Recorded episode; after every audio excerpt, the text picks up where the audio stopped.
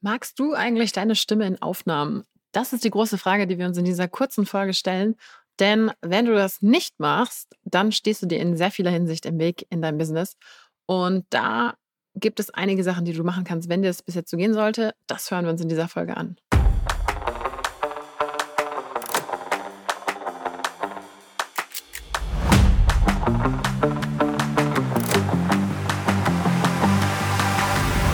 Du hörst den Creatorway Podcast mit mir, Viktoria Weber.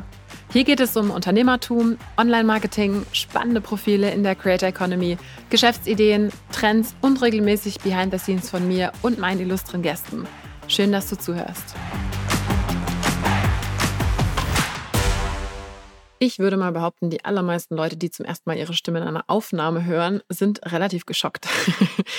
ich war das aber auch und ich höre das von richtig vielen Leuten, die jetzt zum ersten Mal anfangen, sich in solchen Audioformaten zu bewegen, dass man, ob man jetzt zum ersten Mal in einer Videoaufnahme oder auch in einer reinen Audioaufnahme auftaucht, dass man sich denkt, oh mein Gott, die Stimme geht ja gar nicht, weil man sich ja selber immer anders hört als von außen. Und wir hatten ja in der letzten Folge auch das Interview mit Simon Dietz zum Thema, was man so an seiner Stimme machen kann, wie man so ein paar Übungen machen kann und so weiter. Aber am Ende des Tages halte ich für einen der größten Erfolgsfaktoren, dass du dich traust, rauszugehen und mit deiner Stimme ähm, auch aufzutreten, dass du dich einfach dran gewöhnst, wie du redest. und dazu möchte ich eine kleine Story aus meinem eigenen äh, Nähkästchen teilen, denn es ist so, dass bei mir selber es auch so war.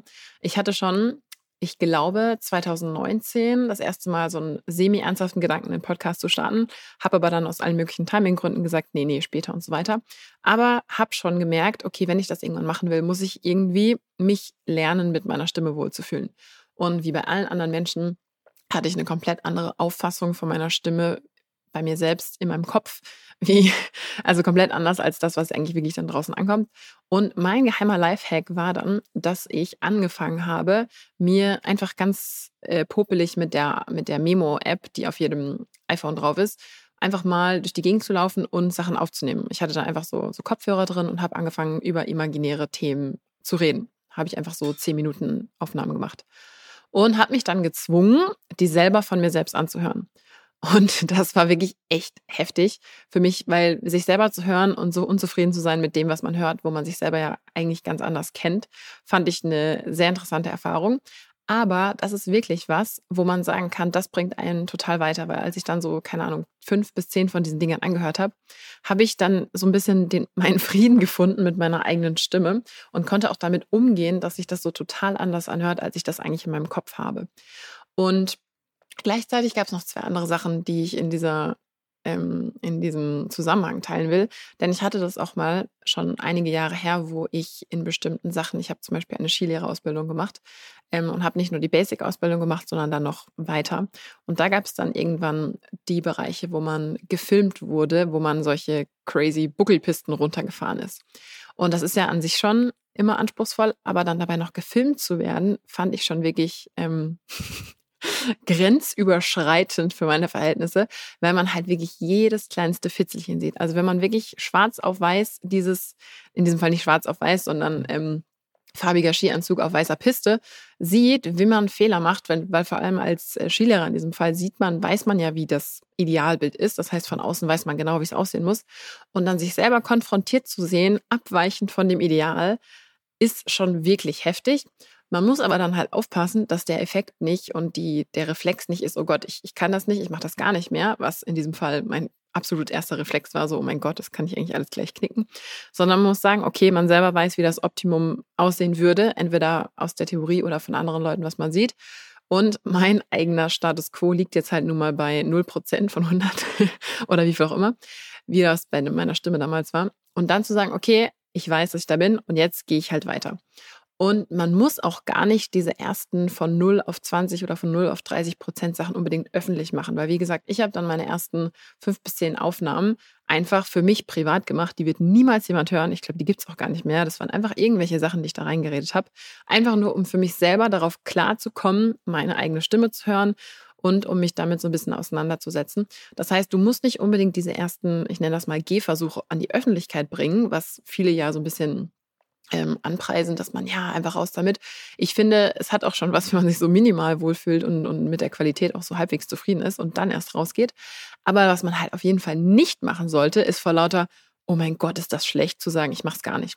Denn dann gäbe es die meisten Podcasts, glaube ich, nicht, dann gäbe es die meisten Videos von Leuten nicht und so weiter und so fort. Und das ist eigentlich auch das Gleiche, jetzt mal abgesehen von Stimme, was den Leuten bei Videos oder Fotos passiert. Also in unserer Agentur haben wir auch Leute, die gehen dann zum ersten Mal zu einem Fotoshooting und sind total geschockt und sagen, oh nein, das bin ich nicht und fühlen sich total unwohl und so weiter dieses Unwohlsein, wenn zum ersten Mal die äußere Wahrnehmung quasi durch eine Kamera oder durch ein Audioformat oder so weiter mit deiner inneren Wahrnehmung clasht, die ist ganz normal. Das heißt, wenn du gerade vielleicht noch am Anfang stehst oder auch zum Beispiel den nächsten Schritt gehst und jetzt plötzlich Videoinhalte machen willst oder zum ersten Mal irgendwo auftrittst, wenn du denkst, so, mein Gott, geht ja gar nicht, ich sehe mich selber ganz anders, würde ich mir jetzt nicht so den Riesenkopf machen, sondern das ist einfach normal. Und mit allen Leuten, mit denen ich rede, ähm, ergibt sich das durchgängige Bild, dass die am Anfang auch dachten, oh, wow, geht ja gar nicht. Von daher, das selber das ein bisschen darauf klarzukommen, wie man eigentlich so rüberkommt und da seine eigene Stimme hören zu können, sich selber auf Video ertragen zu können, sage ich mal so. Das sind schon wirklich so Fähigkeiten, die, ähm, die, das ist eigentlich reine Übung. Das heißt, am Anfang, wie gesagt, ist man im ersten so ein bisschen geschockt und dann geht das eigentlich ganz gut. Irgendwann gewöhnt man sich dran und wenn man das eine Zeit lang genug macht und auch so ein bisschen daran optimiert, wie man vielleicht redet oder vielleicht wie man auch so, so seine Sätze gestaltet, ein bisschen bewandter auch wird in dem, was man macht, dann kann es auch sein, dass man einfach viel, viel netter dann zu sich selbst ist und sagt, ja, passt schon alles, das ist super. Und interessanterweise ist es ja auch so, dass man bei sich selbst viel kritischer ist als bei anderen Leuten. Und bei anderen Leuten kann man natürlich auch kritisch sein, aber da hat man natürlich auch keinen, der einem das so, sich das so die ganze Zeit anhört.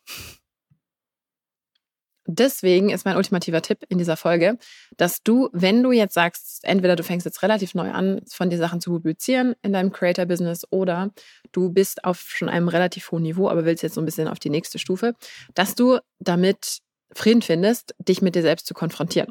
Und das ist jetzt auch zum Beispiel in meinem Fall total relevant und auch wieder angesagt, weil ich eigentlich gar nicht mehr so viele Probleme habe. Ich habe zum Beispiel jetzt in meinen Online-Kursen gibt es schon tausende von Videos von mir. Naja, vielleicht nicht tausend, aber du weißt, was ich meine.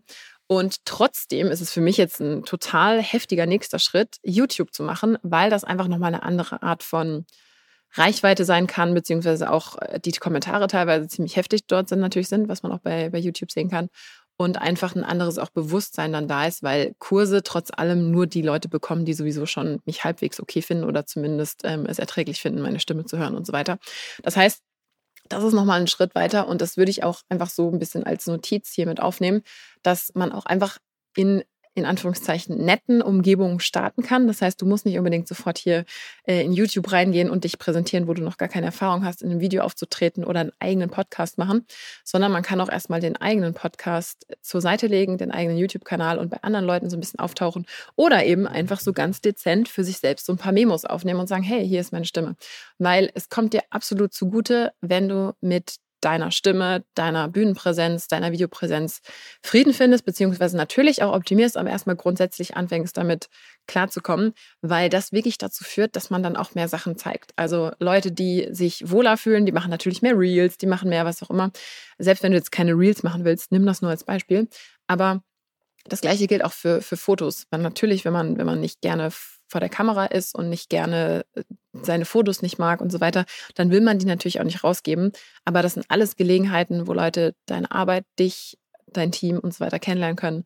Und das ist wirklich so der allererste Schritt. Und wie gesagt, nicht nur für Neulinge, sondern auch für Leute, die jetzt zum, zum, zum nächsten Schritt sozusagen übergehen. Und wie gesagt, bei mir sehe ich jetzt wirklich ganz konkret, ich habe eigentlich überhaupt gar kein Problem mehr mit diesen, mit diesen Videos, aber jetzt dieser nächste Schritt ist dann schon noch was anderes. Oder was ich vor kurzem jetzt auch hatte, ähm, die ersten Speaker-Videos. Das heißt, ich bin nicht nur vor einer Kamera mit quasi über den, also alles, was quasi nur so Kopf und Hals ist, sondern plötzlich sieht man mich, wie ich über die ganze Bühne wandere. Man sieht die Gestik, die Mimik und so weiter, alles gesammelt. Und das heißt, man, diese Komfortzone erweitert sich natürlich auch immer ein Stück weit. Und auch da ist es am ersten beim ersten Mal dann wieder so, so okay, hm, so sehe ich also aus, wenn das so ist, was kann ich verbessern?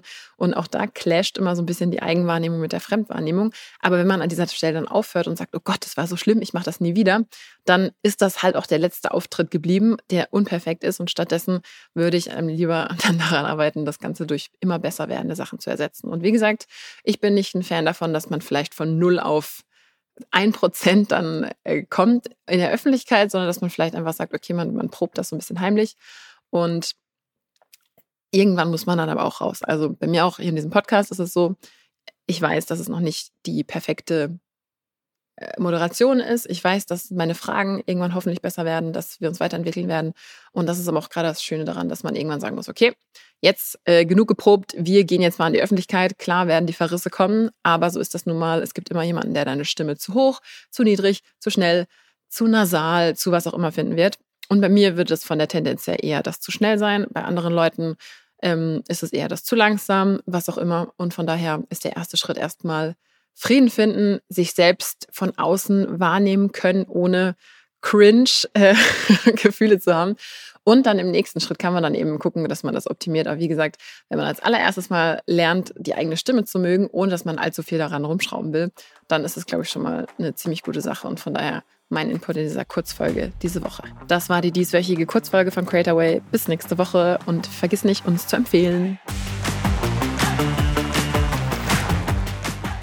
Super, du hast bis zum Ende gehört. Das war's mit dem Creatorway Podcast. Noch mehr Behind the Scenes und ein paar Sachen, die nicht alle kriegen, aber alle wollen, gibt's auf creatorway.de-newsletter. Bis zum nächsten Mal.